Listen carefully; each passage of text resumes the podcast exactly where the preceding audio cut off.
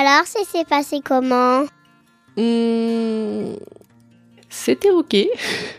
Mais je pense que mon petit cœur de maman, euh, je l'ai je l'ai mis un peu dans un congélateur à ce moment-là. J'ai pas pleuré, comme on peut entendre dire. J'ai pas eu le cafard la veille. Euh, j'ai été contente de retrouver mes collègues. J'ai été contente de parler autre chose que de bébé. Et ça, c'est quelque chose qu'on entend très rarement. En fait, j'ai pas de souvenir très précis de ça parce que ma coupure de, de travail n'était pas suffisamment euh, importante. Euh, donc euh, c'était comme des grandes vacances. Ah oui, moi j'avais très envie de reprendre. Et même euh, pour tout te dire, pendant le congé maternité, j'ai gardé du travail. Et j'ai travaillé pendant mon congé maternité. J'étais un petit peu soulagé de retourner au boulot, revoir des adultes.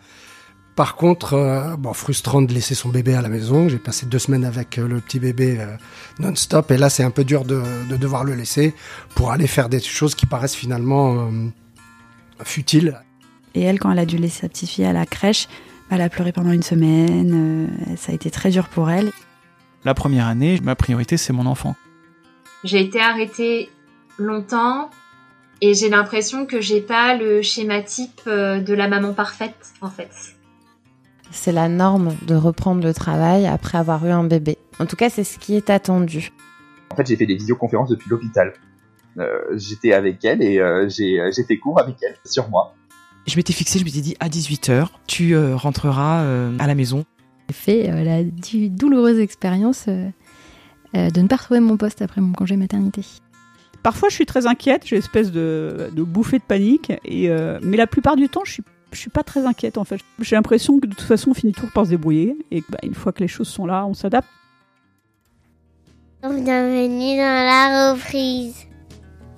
La reprise, c'est le podcast qui s'intéresse à cette période nébuleuse qui précède et qui suit la fin du congé maternité et paternité et la reprise, ou pas, du travail. Lorsqu'on se met à redéfinir ses priorités au moment de sortir de la bulle créée autour de son bébé. C'est le podcast de toutes les reprises. Reprise du travail ou bien reprise de sa liberté, reprise d'études, reconversion, mais aussi reprise de contrôle, reprise de vie sociale et reprise de soi. Que cette reprise soit rapide, tardive ou annulée, sereine ou stressante, épanouissante ou à l'inverse traumatisante.